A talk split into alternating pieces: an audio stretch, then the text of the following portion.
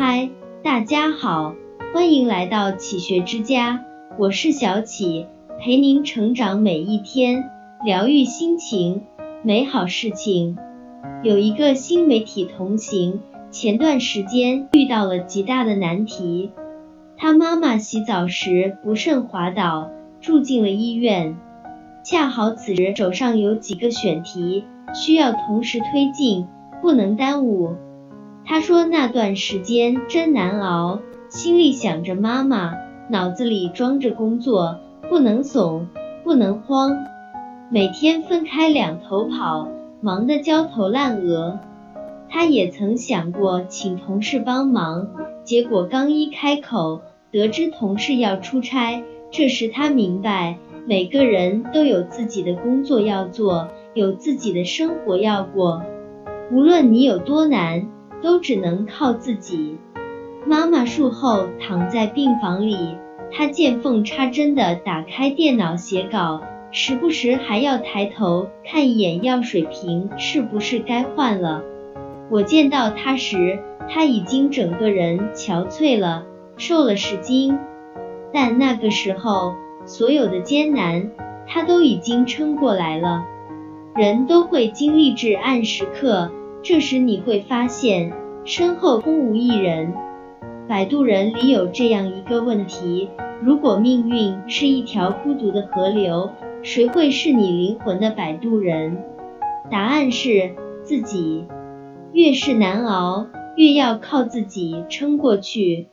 大家在生活中一定遇到过这样的人，把人生的种种不幸都归因到家庭出身上。抱怨父母没有给自己创造好的条件，然后自暴自弃，庸庸碌碌的混日子，从来都没有想过靠自己去改变命运。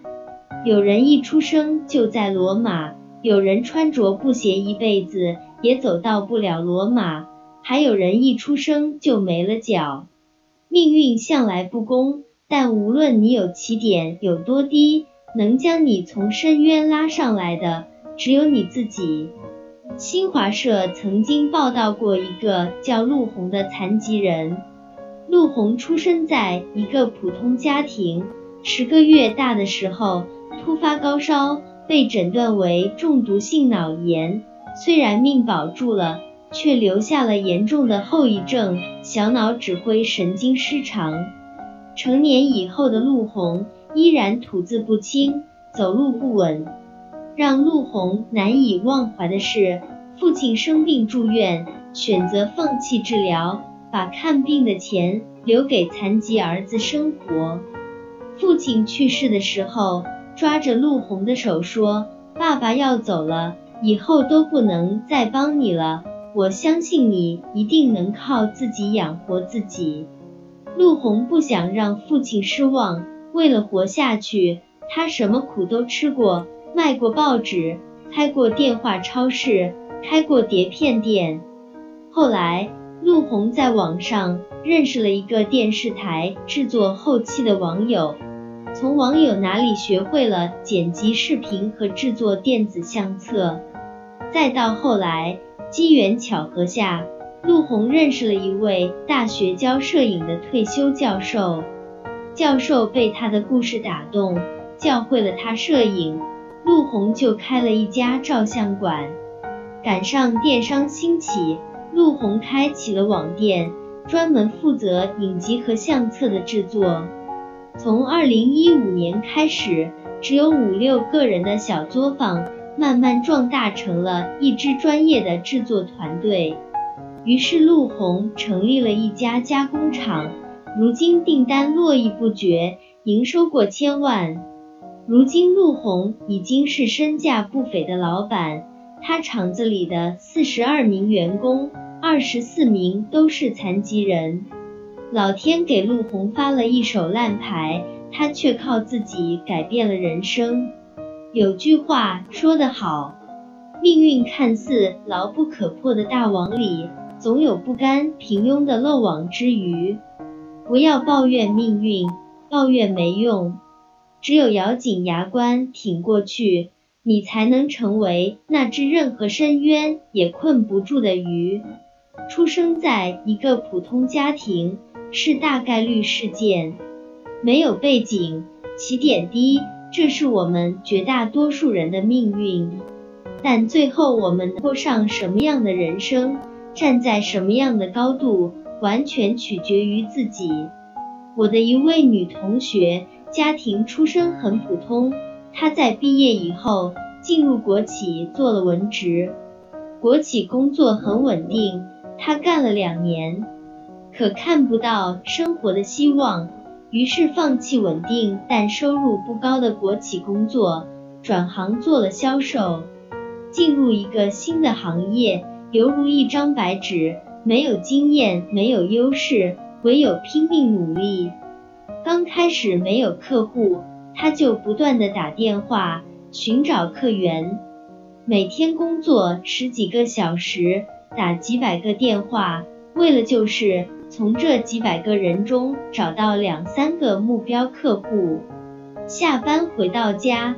又在出租房里继续在背产品和话术，同事都笑他傻，说不至于为了这么点工资拼命。只有他自己知道，他唯一能靠得住的只有自己。功夫不负有心人，入职第二月的时候，他就拿到了八千块钱的工资，是他在国企当文职工资的两倍。试用期转正以后。他就可以亲自上阵，直接跟客户沟通合作，不需要人带。一年以后，月收入涨到了两万多。二十八岁的时候，他靠自己的努力付了首付，买了房。其实我也一样，父母都是农民，没有文化，也没有背景。毕业以后，我没要家里一分钱。在城市买了房，安了家。像我们这种出身普通的人，既然拼不了爹妈，那就只能拼自己。余秋雨在《借我一生》中写道：“人生的路要靠自己一步一步去走，真正能保护你的，是你自己人生的选择。没有靠山的孩子，要活成自己的靠山。”没有背景的孩子要活成自己的风景，一步步走路，一口口吃苦，抽筋扒皮才能脱胎换骨。古希腊神话中有一个人面狮身的怪物，叫斯芬克斯。他蹲在城门，给来往的路人出一道题：什么东西早晨用四条腿走路，中午用两条腿走路？晚上用三条腿走路，谜底就是人。从婴儿到成年，再到暮年，这个谜语道尽了一个人的一生。人这一生就是一个从自己爬着、自己走着，到自己扶着自己的过程。如果你出身不是大富大贵，就自己拼搏，改变命运，活出风采。如果你对工作不满意，就去提升技能，努力进入更好的赛道。如果你身在低谷，不要指望任何人，更不要怨天尤人，凭自己的智慧与汗水熬出繁华，熬出生活的滋味。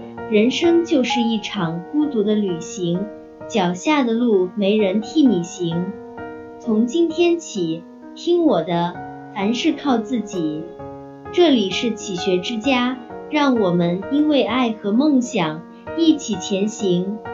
更多精彩内容，搜“启学之家”，关注我们就可以了。感谢收听，下期再见。